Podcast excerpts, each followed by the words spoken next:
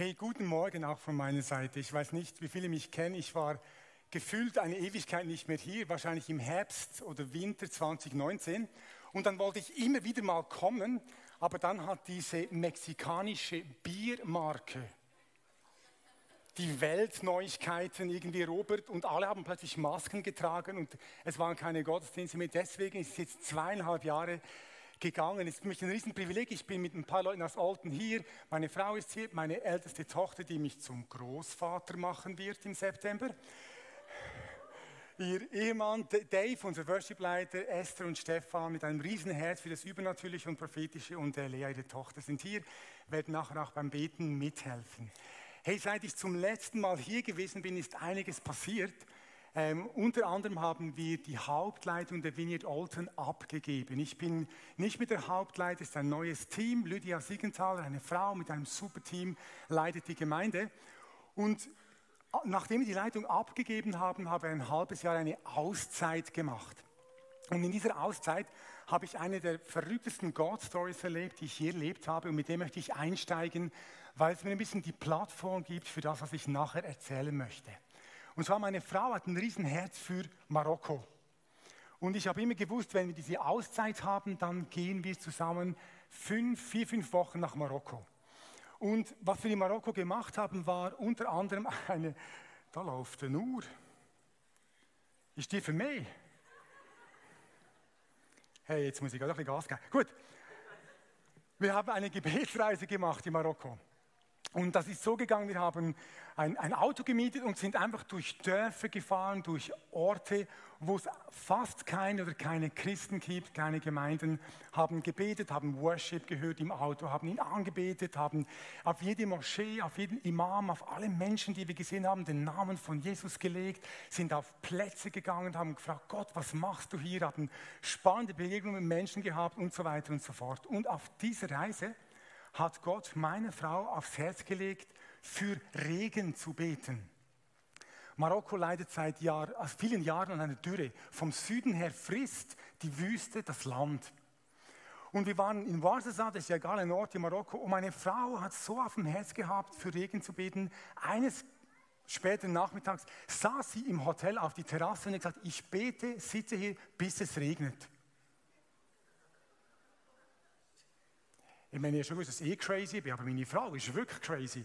Und dann war, also es war nicht so, dass aus, aus, es, es hat ja ein bisschen Wolken gehabt, das ist ein bisschen beschissen hat sie schon, aber auf jeden Fall, es ist wirklich so, sie ist da gesessen, hat Leute in der Schweiz noch informiert, ob sie da informiert wurde und es hat ein bisschen tröpfelt.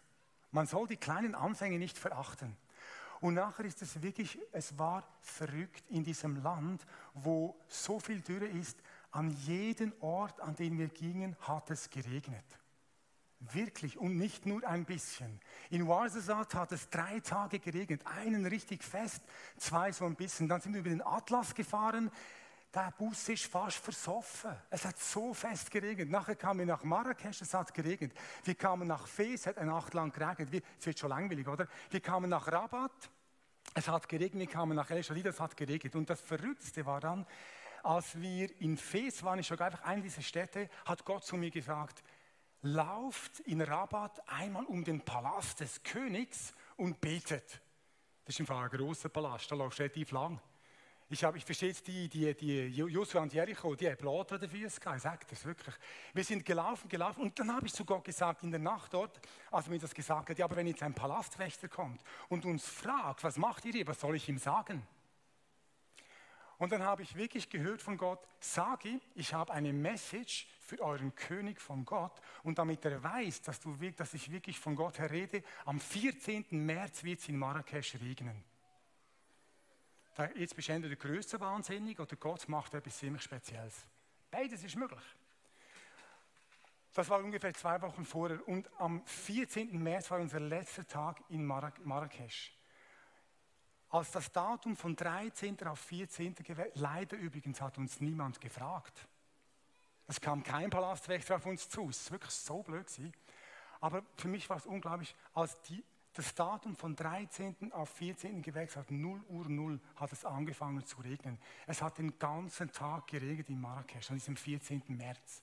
Wir waren Regenmacher dort. Nicht, es, geht nicht, es geht um Gott, hört unsere Gebete.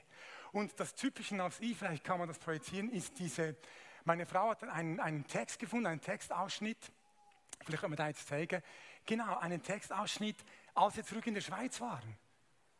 Und hier steht, ich kann es von ihr fast nicht lesen, die Dürre, die ist immer noch da, es ist immer noch schwierig, aber die Regenfälle seit Anfang März, wir waren Februar, März dort, da haben dazu beigetragen, dass sich die Pflanzendecke auf ein normales Niveau erholt hat und die Frühjahrskulturen gut gedeihen konnten. Ist das nicht der Hammer? Ich, ich liebe es, wenn diese übernatürlichen Dinge geschehen und das ist genau das, was den Dienst von Jesus ausgemacht hat. Ich erzähle euch noch eine Geschichte, auch wenn die Uhr hier läuft, das macht mich mega nervös, aber ist gut. Ich erzähle euch noch eine Geschichte. Ein Freund von mir, um einfach zu zeigen, dieses Übernatürliche, es ist so eine Schönheit, wenn diese Dinge geschehen. Übrigens, Alban, jeder hat das Zeugnis geliebt, die Story. Ich jetzt zuerst der Vater, der sonst kommt der Heilige Geist, sonst komme ich gar nicht raus. So gibt es vielen Christen. Aber er ist der Motor für diese Kultur des Übernatürlichen. Ein Freund von mir, der unterrichtet auch noch. Und ähm, in der Schule, wo er unterrichtet, hat er einmal eine Zwischenlektion gehabt und hat gedacht, okay, ich schaue mit den Schülern Christ in You an, diesen Film, wo es um Zeichen und Wunder geht und so. Und dann hat er die, die Leute nach dem Film gefragt, ja, was sie so davon halten, das ist eine säkulare Schule. Und dann hat er gesagt, mein Freund, weißt du, das waren so Teenager, die waren so voll cool und easy und auch so Das hat ihn ein bisschen provoziert. Und dann hat er gesagt, also jetzt machen wir ein Experiment. Wer möchte das einmal erleben? Es muss niemand. In einer Schulzimmer, in einer Schweizer Staatsschule. Und dann gab es zwei Leute, die haben sich gemeldet. Einer hatte Schmerzen hier und eine andere Person im Kiefer. Und mein Freund mit wenig Glauben hat einfach gebetet, kurz, dass Gott kommt und heilt in diesem Schulzimmer und dann gefragt, ja, ist, hat sich, ist etwas geschehen? Und dann sagt die eine Person, die das hier gehabt hat, nichts. Oh oh. Nein, ja, keine Schmerzen mehr, ist alles weg. Was? Das ist aufgestanden und sie kriegt keine Schmerzen mehr. Und dann meldet sich die andere Person mit dem Kiefer und sagt, meine Schmerzen sind auch weg. Die Teens waren nach mir nicht mehr so cool wie vorher. Ja? Aber ich liebe das, dieses Übernatürliche. Und das ist eines, wenn nicht das Merkmal von dem, was um Jesus herum passiert ist. Egal, wo er hingekommen ist, ist diese übernatürliche Kraft von Gott gekommen. Und Jesus sagt an einer Stelle, die, die Stelle sollte auch äh, projiziert werden, sagt er den Leuten, wenn, wenn ich nicht Wunder tue, wenn ich nicht die Werke meines Vaters tue, dann glaubt mir nicht.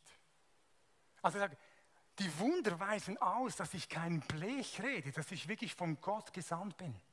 Und wir, du und ich, die wir an Jesus glauben, wir sind seine Nachfolger.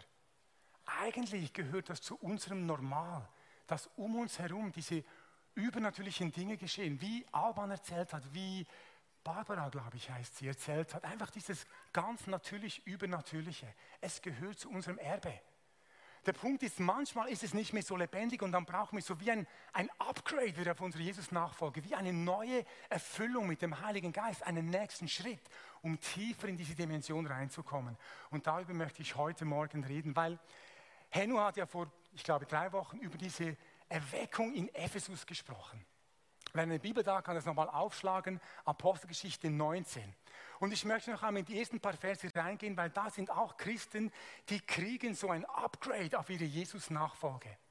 Es heißt dort in Apostelgeschichte 19, es geschah, während Apollos in Korinth war, dass Paulus, nachdem er die höher gelegenen Gegenden durchzogen hatte, nach Ephesus kam. Und er fand einige Jünger und sprach zu ihnen, habt ihr den Heiligen Geist empfangen, als ihr gläubig geworden seid?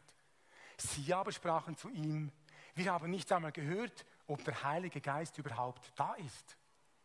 Und Paulus sprach, worauf seid ihr denn getauft? Auf die Taufe des Johannes. Paulus aber sprach, Johannes hat mit der Taufe zur Umkehr getauft, indem er dem Volk sagte, dass sie an den glauben sollten, der nach ihm kommt, das ist dann Jesus. Als sie das aber gehört hatten, ließen sie sich auf den Namen des Herrn Jesus taufen. Und als Paulus ihnen die Hände aufgelegt hatte, kam der Heilige Geist auf sie und sie redeten in Sprachen und weissagten. Es waren aber insgesamt etwa zwölf Männer. Das ist ein bisschen eine komische Geschichte, weil es heißt, das waren Jünger. Und in der Apostelgeschichte ist das einfach der Fachausdruck für Nachfolger von Jesus, Christen. Also das waren Jünger, Menschen, die an Jesus glauben. Und irgendwie kommt Paulus und spürt, irgendetwas fehlt mir da. Und dann fragt er sie, habt ihr den Heiligen Geist empfangen? Und jetzt gibt es viele hunderte Streitigkeiten darüber, wie kann das überhaupt sein? Wenn du doch Christ bist, hast du den Heiligen Geist automatisch bekommen. Ich will gar nicht in diesen Streit hinein. Interessant ist, was Paulus macht. Er ist sehr pragmatisch. Abtauchen, Hände auflegen, vorwärts machen. Und der Heilige Geist kommt auf sie. Also man kann streiten über diesen Text oder man kann sagen, hey, Paulus hat gesagt, ob es das erste Mal ist, ob man im Taufe im Heiligen Geist sagt, Erfüllung mit dem Heiligen Geist oder großes Heiliger Geist, Kavum. Egal. Hauptsache, Menschen, die an Jesus glauben, werden immer wieder neu mit dem Heiligen Geist erfüllt. Epheser 5, 18 heißt es, werdet voll mit dem Heiligen Geist. Und da steht im Griechischen eine Verbform, die heißt immer und immer und immer und immer wieder. Wir brauchen immer wieder diese Upgrade-Erfahrung, wo der Heilige Geist neu kommt, uns füllt und uns hineinführt in dieses übernatürliche Leben mit Jesus. Und in diesem Text, der vorhin da war, den ich ähm, projiziert war, hat es vier Schlüssel oder vier Kernpraktiken, die die ersten Christen immer und immer und immer wieder getan haben, immer wieder dran geblieben sind, die sie in, dieses, in diese Fülle des Heiligen Geistes hineingeführt hatten. Diese vier Dinge möchten wir uns anschauen und dann in eine Zeit hineingehen, wo wir einfach Gott einladen zu kommen und uns neu zu füllen. Das Erste, was ich ganz interessant finde im Text, die haben ja, Paulus hat zu ihnen gesprochen, dann heißt es, als sie das gehört haben, haben sie sofort einen Schritt gemacht, ließen sich sofort taufen. Man merkt etwas, diese, diese Jünger dort, die hatten Sehnsucht nach mehr von Gott. Und ich glaube wirklich, damit beginnt jedes neu gefüllt werden mit dem Heiligen Geist. Der Heilige Geist schmeißt sich dir nicht nach. Der Heilige Geist kommt dorthin, wo Menschen Hunger haben, wo sie durstig sind. Ich weiß, als junger Christ, ich, war, ich kam in eine Gemeinde zum Glauben, da war der Heilige Geist nicht ein Thema. Die Pfingstler hat mir gesagt, die ist eher gefährlich. So, dieses Umfeld, muss aufpassen. Und dann habe ich diese Pfingstler kennengelernt und die einfach Jesus so gern gehabt. Die waren so on fire, aber ich dachte, irgendetwas ist komisch die haben was, was ich nicht habe. Ich habe eine unglaubliche Sehnsucht bekommen nach mehr vom Heiligen Geist. Es hat so weit geführt, ich kann mich erinnern, da war ich zu Besuch bei einem Freund und ich war in einem dieser WCs, weißt du, wo diese, diese Kabäuschen, wo du, wenn du schwanger bist, gar keinen Platz hast. Ganz kleines WC. Und ich hatte so Hunger nach dem Heiligen Geist, dass ich mich irgendwie halb auf den Boden und Gott, ich will mehr von dir. Ich hatte so Hunger. Ich weiß, es ging an eine Konferenz, wenn ich Zeit habe, erzähle ich am Schluss diese Story noch 2004 an Pfingsten.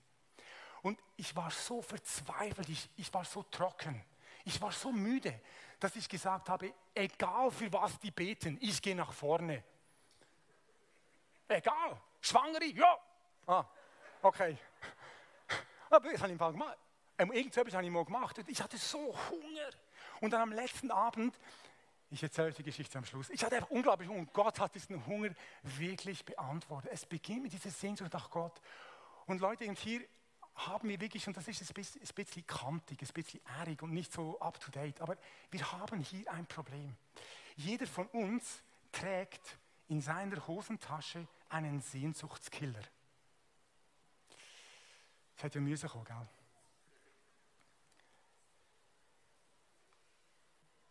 Ich finde es schon cool, so ein Nattel zu haben. Aber weißt du, viele von uns sind so viel an diesem Ding brauchen so viel Zeit mit diesem Ding.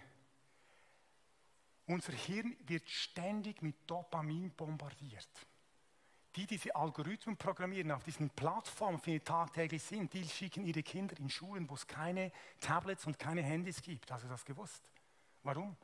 Weil dieses Ding uns an einen Ort führt, wo wir nicht zur Ruhe kommen, wo wir immer den neuesten Dopaminkick brauchen. Und glaub mir, und ich weiß, das ist ein bisschen ärgerlich, aber ich muss sagen, es ist einfach immer, Gott hat von mir geredet, ich muss euch das sagen. Diese, diese, die Fülle des Heiligen Geistes kommt nicht äh, zwischen, ich weiß auch nicht, Folge 7 und 8 der dritten neuesten Netflix-Staffel. Es kommt nicht, wenn du abends um 12 endlich dein Handy auf die Seite legst. Dazu braucht es Ruhe. Dazu braucht es Momente, wo dein Hirn und dein Herz atmen können wo sie nicht beschäftigt sind mit dem neuesten Thread in deinem Social Media Dingsbums. Wirklich. Wir brauchen Luft zum Atmen, damit Sehnsucht wachsen kann. Weißt du, dieses Ding, das kann man im Fall ins Bett bringen. Wie, ein Kind. Oder ich sage, am, am 8. bringe ich mein Nattel ins Bett. Kannst du mal ein Bettchen machen? Ein Lied singen? Alles gut. Du kannst es, das, man muss es nicht bis zum 12 Uhr haben. Man kann sogar, das mache ich meistens einmal pro Woche, einen digitalen Sabbat machen. Kein Handy. Hey, da haben wir Leute schon Angstschweiß über. Es geht nicht um wie viel Handy. Der Punkt ist, wir brauchen Raum zum Atmen. Diese Jünger in Ephesus, die hatten Sehnsucht. Wir sind so beschäftigt mit diesen Dingen. Wir, wer von euch, wer von uns kann noch an einer Bushaltestelle sitzen, ohne das in die Hand zu nehmen? Wer kann das noch? Ganz ehrlich. Ja, super. Etwa eine Achtung. Hey, lasst, lasst deinem Herz Luft zum Atmen, dass Sehnsucht wieder einziehen kann nach den Dingen, die wirklich zählen. Das ist das Erste, was man den ersten Christen immer sieht. Die hatten Sehnsucht nach mehr. Die hatten nicht tausend Möglichkeiten sonst. Die wollten einfach mehr von diesem Reich Gottes, mehr von diesem Jesus. Das Zweite im Text. Es heißt, sie, als sie das gehört hatten von Paulus, ließen sie sich taufen auf den Namen von Jesus. Und da gehen wir jetzt nicht zu tief rein, aber das ist wie klar, das gehört wie zusammen. Also die, die Taufe im Wasser und die Erfüllung mit dem Heiligen Geist sind wie Zwillinge. Bei Jesus war es auch so. Jesus, das Erste, was wir vom erwachsenen Jesus lesen, ist, er hat sich im Jordan taufen lassen. Und dann kommt er aus dem Jordan und der Himmel geht auf und der Heilige Geist kommt wie eine Taube auf ihn und der Vater sagt, das ist mein Sohn, an ihm habe ich wohlgefallen. Also Taufe im Wasser, Erfüllung mit dem Heiligen Geist sind wie Zwillinge. Ja, auch hier, das gehört wirklich zusammen. Und wenn es jemanden gab, der die Taufe im Wasser nicht nötig hatte, war es Jesus. Und deswegen, ich möchte dich so ermutigen, ich, keine Chance, heute zu tief reinzugehen. Wenn du dir Gedanken machst, dich taufen zu lassen, es gibt keinen besseren Zeitpunkt als jetzt. Ich meine, keine Badwanne da, aber wir haben das wirklich, in einem Lager haben wir es mal gemacht, wir haben noch im Bergbach, der hatte drei Tage Kopfweh, haben wir jemanden getauft, der frisch zum Glauben gekommen ist. Zögert nicht damit, diesen Schritt zu machen, Jesus nachzufolgen, auch indem, dass er sich taufen lässt, weil es wie die Tür öffnet für mehr vom Heiligen Geist. Also die zweite Kernpraxis, die immer und immer wieder sichtbar wird, ist die Taufe. Das dritte, was in diesem Text kommt, dass sie hören diese Message Sehnsucht und dann lassen sie sich taufen und dann heißt es, als Paulus ihnen die Hände aufgelegt hatte, kam der Heilige Geist auf sie. Und das ist hochinteressant mit dieser ganzen Handauflegung. Ich weiß nicht, an was es liegt, ob es an unserem westlichen Rationalismus liegt, aber das ist wirklich eine, eine Praxis, die vernachlässigen wir viel zu fest, weil wir das Gefühl haben, es ist alles nur Geist und Kopf und physische Handlungen sind unwichtig. Aber hast du gewusst, im Hebräerbrief, Kapitel 6, sagt der Hebräerbriefschreiber so, jetzt lassen wir mal das, was ganz am Anfang ist im Glauben, so die grundlegenden Dinge, und gehen zu den fortgeschrittenen Dingen. Aber bevor er das macht, zählt er sechs Dinge auf, die zu den grundlegenden Dingen gehören. Hebräer 6, Vers 2, glaube ich. Und Nummer, wisst ihr, was Nummer 4 ist? Zuerst heißt es Umkehr von den toten Werken, Glauben an Gott, Taufe und dann Handauflegung. Also er hat, er hat sechs grundlegende Dinge, die er nennt und Nummer 4 ist Handauflegung. Ist interessant, oder? Warum ist das so? Weil es wirklich so ist, unsere, wenn du, schau dir deine Hände an. Wenn du, schau, schau deine Hände mal wenn du, wenn du Christ bist, dann sind das, you've got the power. Dann sind das segnende und heilende Hände, dann können die etwas freisetzen vom Wirken des Heiligen Geistes. Das ist nicht nur eine Symbolhandlung. Wenn wir diese, in diese überdurchschnittliche Kultur hineinkommen wollen, dann legen wir Hände auf alles, was sich bewegt. Ich weiß, jetzt gibt es Leute, die, die haben diese Stelle im Kopf, die guten Bibelkenner. Es heißt doch, irgendwo lege niemandem vorschnell die Hände auf. Einfach Klammer, das ist im Zusammenhang mit Einsetzung von Ältesten. Dort soll man sich gut überlegen. Aber sonst, ein Freund von mir sagt jeweils, wenn ein Betrüger auf den Bäumen ist, für den beten wir. Ich, ich meine es wirklich sehr ernst. In, ich würde sagen, in der Vineyard Alten Es ist wunderschön zu sehen, so wie es hier auch geschieht, dass ihr während im Gottesdienst die Möglichkeit habt, dass Menschen die Hände aufgelegt werden, damit sie mehr von Gott empfangen. Praktiziert das in euren Groups, in euren Communities, in euren Familien. Das hat wirklich eine geistliche Bedeutung. In der Apostelgeschichte steht zum Beispiel, dass Simon, dieser Zauberer in Kapitel 8, er sieht, dass durch Handauflegung der Heilige Geist gegeben wird. Er zieht dann die falschen Schlussfolgerungen. Was muss ich euch zahlen, dass ich das auch bekomme? Ja. Aber er hat das richtig beobachtet. Es gibt eine Legion von Stellen. Hananias bei Paulus legt ihm die Hände auf und der Heilige Geist kommt. Im Alten Testament schon, Mose legt die Hände auf Josua und dann geschieht was ganz Interessantes. Es heißt, Gott nimmt vom Geist von Mose und legt ihn auf Josua.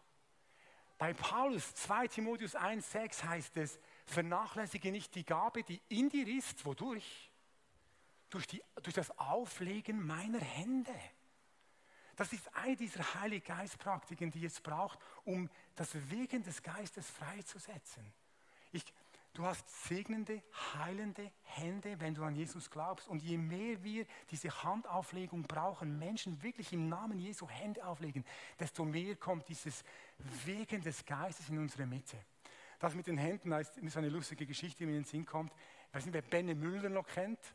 Wiener Bands oder Alt Worship Campe, wo der zum ersten Mal erlebt hat, dass in Afrika war das, glaube ich, eine blinde Frau durch seine Handauflegung geheilt wurde, hat er seine Hände angeschaut und gesagt, die wasche ich nie mehr.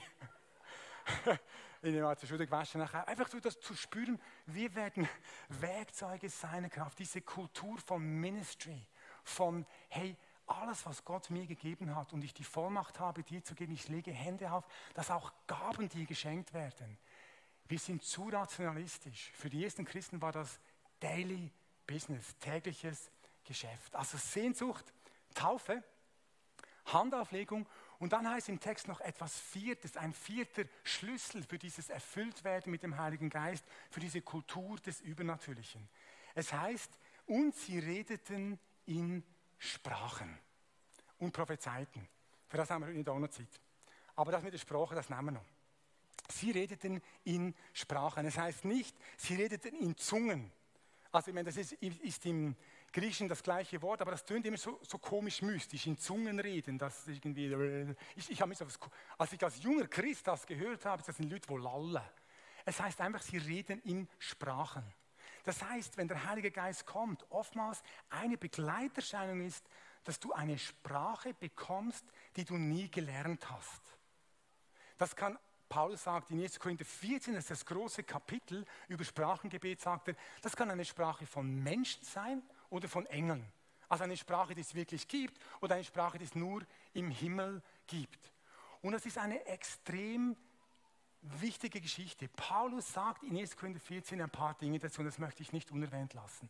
Zuerst sagt er, das ist ein bisschen Seich, oder? In dem Kapitel geht es um, dass er die Gemeinde bremsen muss, weil die Korinther, die haben den Gottesdienst ein bisschen gesponnen. Da haben alle durcheinander in Sprachen geredet und so, und es war einfach Chaos. Und Paulus muss ordnend eingreifen. Darum haben viele das Kapitel gebraucht, um zu sagen, das ist nicht so wichtig, das brauchen wir nicht. Das stimmt aber nicht. Paulus sagt zum Beispiel in diesem Kapitel, ich möchte, dass ihr alle in Sprachen betet. Wer es nicht glaubt, das heißt in 1. Korinther 14,5, ich möchte, dass ihr alle in Sprachen betet. Niemand muss, aber alle können. Oder Kapitel 14, 18, ich danke Gott, dass ich mehr in Sprachen bete als ihr alle. Warum ist das so wichtig mit diesem Sprachengebet? Es ist die einzige Gabe, in dieser ganzen Gabenaufzählung ist Korinther 14, wo sie überall stehen, die vor allem dich selbst aufbaut. In Sprachen zu beten bedeutet, du schaffst wie Raum für den Heiligen Geist. Du öffnest dein Leben für den Heiligen Geist. Paulus sagt, dein Verstand bleibt fruchtleer. Also der Verstand ist gar nicht beteiligt, das geht direkt von deinem Geist in deinen Mund. Du kannst das ausprobieren, wenn du die Gabe schon hast oder heute Morgen bekommst. Du kannst Zeitung lesen und in Sprachen beten, das ist kein Problem. Dein Verstand ist nicht beteiligt, es geht direkt aus deinem Geist in deinen Mund. Und warum ist das wichtig? Ich glaube, es ist eine konstante, verstehe mich nicht falsch, ich denke sehr gerne, Demütigung unseres Verstandes. Wir sind so verkopft. Und wenn ich in Sprachen bete, vertraue ich, dass Gott etwas tut, obwohl es mein Verstand nicht ganz erfassen kann. Und damit öffne ich die Tür zu dieser Welt des Übernatürlichen. Ich glaube, diese Gabe ist wirklich wichtig als Türöffner, um mehr in diese Dimension des Heiligen Geistes hineinzukommen. Wie bekomme ich diese Gabe? Ich habe gesagt, niemand muss, aber ich glaube, jeder kann. Es ist wie bei jeder anderen Gabe auch. Das kommt nicht einfach über dich und dann passiert es plötzlich. Wenn du eine Lehrgabe hast, also jetzt lehre ich. Ich habe die Gabe und jetzt lehre ich. Beim Sprachengebet ist es auch so, wenn du Gott bittest, heute Morgen oder egal wann, sag ich möchte diese Gabe empfangen. Dann bin ich überzeugt, du bekommst sie. Auch wenn du nichts spürst.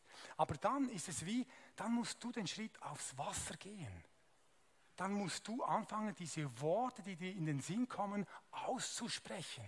Das habe ich genauso gemacht als junger Christ. Und dann wirst du plötzlich, merkst du, du kommst in einen Flow. Wenn ich heute bete und ich merke, ich weiß keine Ahnung, was ich beten soll. Ich bin total müde. Dann kann ich einfach in Sprachen beten und es kommt wie ein weiter Raum vor mich, wo ich merke, okay, Gott ist da. Gott hat Kraft. Ich möchte dich wirklich ermutigen, ähm, es ist ein Türöffner, empfange diese Gabe, indem du einfach darum betest. Jesus sagt in Lukas 11, sagt er, wenn ihr Kinder äh, ihr, ihr Väter euren Kindern schon gute Gaben gebt, ihr Menschen, die böse seid, wie viel mehr wird der Vater im Himmel denen den Heiligen Geist geben, die darum bitten?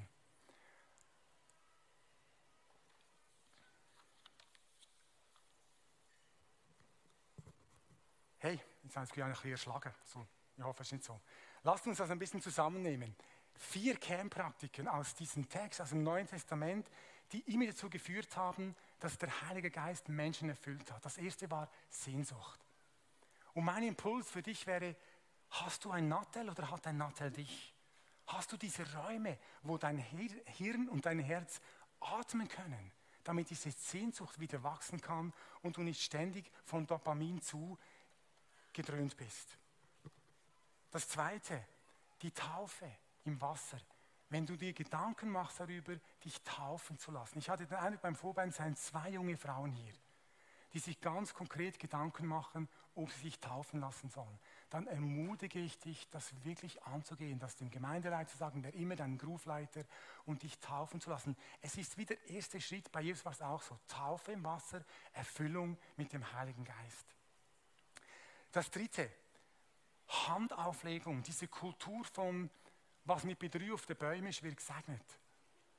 Dieses, lasst uns das wirklich nützen, dass Gott uns eine Vollmacht gegeben hat, Hände auf Menschen zu legen und Heilung und das Wirken des Geistes wird freigesetzt. Und das vierte, dieses Sprachengebet, wenn du es schon empfangen hast und es ein bisschen eingeschlafen ist, brauch es oft. Wirklich. Paulus sagt, ich bete mehr in Sprachen als ihr alle. Genau der Paulus, der hier die Hände auf die Epheser legt und es knallt. Und wenn du sagst, ich habe Sehnsucht nach dem Heiligen Geist, aber du hast diese Gabe noch nie empfangen, wir werden in eine Zeit hineingehen von Ministry, bitte einfach Gott darum. Und dann hab den Mut, die Dinge, die du spürst, die dir in den Sinn kommen, auszusprechen. Ich weiß, das ist für uns verstandgelenkte Menschen ganz schwer, aber es liegt so ein Segen darauf. Im Römerbrief heißt es, der Geist setzt sich für uns ein mit unaussprechlichen Seufzen.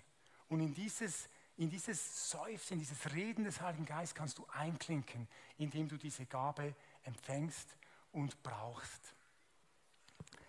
Uhr ticket. Ich lasse diesen Teil weg. Lass mich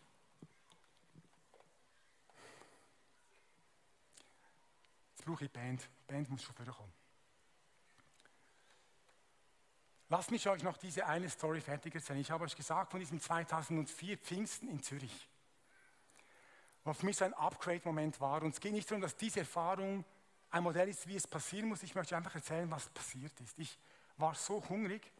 Am Sonntag, am letzten Tag, wo ich in der Konferenz war, am Abend, bin ich, es waren Tausende von Leuten in der Konferenz, ich bin, bevor der Redner fertig war, Sehnsucht, bin ich hier vor die Bühne gesessen. Er immer noch geredet, oder? Ich bin einfach da gekocht. Ich gesagt, ich heute Gebet, ich brauche Gebet. Ich weiß, es war ein bisschen egoistisch, aber ich glaube, das war okay für Gott. Ich hatte so Hunger, ich war so verzweifelt. Gott, ich will mehr von dir. Ich, ich war auch leer, ich war Gemeindeleiter, ich fühlte mich so leer. Und dann hat die Ministry-Zeit begonnen und jemand hat mir einfach kurz die Hand aufgelegt. Und dann ist wirklich wie ein, einfach ein Strom von Liebe und Kraft durch mich durch, wie ich es noch nie erlebt habe. Und ich bin dort ein bisschen umgekippt ähm, und habe ungefähr eine halbe Stunde geschrien wie eine Frau in Geburtswehen. Ich war dabei bei meiner, also bei meiner Geburt, bei der Geburt unserer Kinder. Es tut auch so recht, je nachdem. Und ich habe wirklich gemerkt, Gott bringt neue Dinge mir zur Geburt. Und dann, als das endlich fertig war, dann habe ich eine weitere halbe Stunde, muss ich, ich hatte so Freude, ich muss ja lachen. Egal, wen ich angeschaut habe, es ist einfach lustig. Es ist einfach alles lustig. Heißt doch in der Bibel irgendwo, wenn der Herr die Gefangenen zieht und befreit, dann ist unser Mund voll Lachen. Ich musste wirklich lachen. Und das Coole war, und das ist mein letzter Punkt, Wolfgang Sims hat mal gesagt, mir ist egal, wie oft sie umfallen. Ich will wissen, was sie tun, wenn sie wieder aufstehen. Dieses ganze Geschenk ist nicht, damit wir hier eine Party feiern können. Es ist, weil Gott die Menschen liebt. Weil er möchte, dass es rausgeht. Drei Tage später hat mich Gott aus meinem Büro raus auf einen Platz geschickt. Ich hatte eine ganz neue Wahrnehmung von Gottes Reden. Ähm, auf einen Platz geschickt und gesagt, du musst da Platz, dort gibt es Arbeit für dich. Als ich auf diesen Platz kam, kam ein afrikanischer Mann auf diesen Platz und er war der einzige weit und breit. Habe ich gedacht, ja, ich nehme an, das ist die Arbeit. Ich bin auf ihn zugegangen, do you speak English? Es war so, gedacht, vielleicht wird er Englisch. Und ich erzähle euch keinen Käse. Der hat mir oder weniger gesagt, yes, I do. Can you tell me where the Vineyard Alton is? Kannst du mir sagen, wo die Vineyard Alton ist? Ja, kann ich. Preacher. Deutsche Version vom Priester. Genau.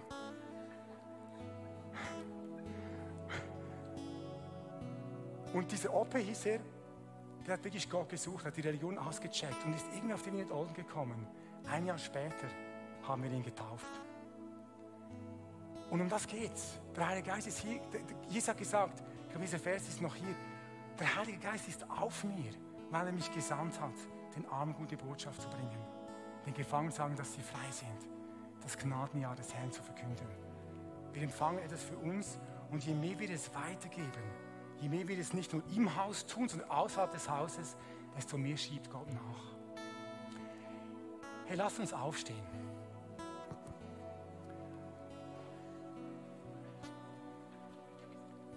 Ich möchte einfach in die Zeit hineingehen von Gebet Ministry. Es sind ganz viele Eindrücke gekommen von unserem Team. Ich glaube, ihr habt auch noch Eindrücke gesammelt.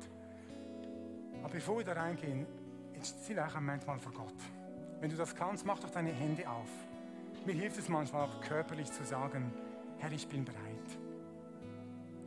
Und wenn du Sehnsucht hast nach dieser Fülle des Heiligen Geistes, nach einer ähnlichen Erfahrung, wie diese Jünger in Ephesus gemacht haben, wie am Pfingsten die 12 und die 120 gemacht haben, dann sag das einfach Gott. Bitte ihn einfach ganz simpel um den Heiligen Geist. Und wir laden dich ein, lieber Vater im Himmel, du Menschenfreund, der sich so sehnt, dass wir Menschen deine Liebe empfangen können. Sende heute Morgen neu deinen Heiligen Geist. Wir möchten mehr von dir. Wir möchten wirklich in dieser Fülle des Geistes leben, wie das bei Jesus und bei Paulus sichtbar geworden ist. Komm, Heiliger Geist. Und jetzt empfang einfach. Jetzt sei einfach hier. Und vielleicht spürst du eine Wärme, ein Kribbeln. Vielleicht musst du weinen. Vielleicht spürst du aber auch gar nichts. Das ist nicht der Punkt. Aber Gott hat gesagt, wer mich bittet, gerade im Zusammenhang mit dem Heiligen Geist, den werde ich geben. Komm, Heiliger Geist. Lass es Pfingsten werden, so wie Abend uns gesagt hat. Das ist nicht nur für Pfingsten, das ist für immer. Lass es heute Pfingsten werden. Schenk uns dieses Upgrade, dieses neue Eintauchen in die Fülle des Heiligen Geistes. Lass uns wirklich einen Moment warten.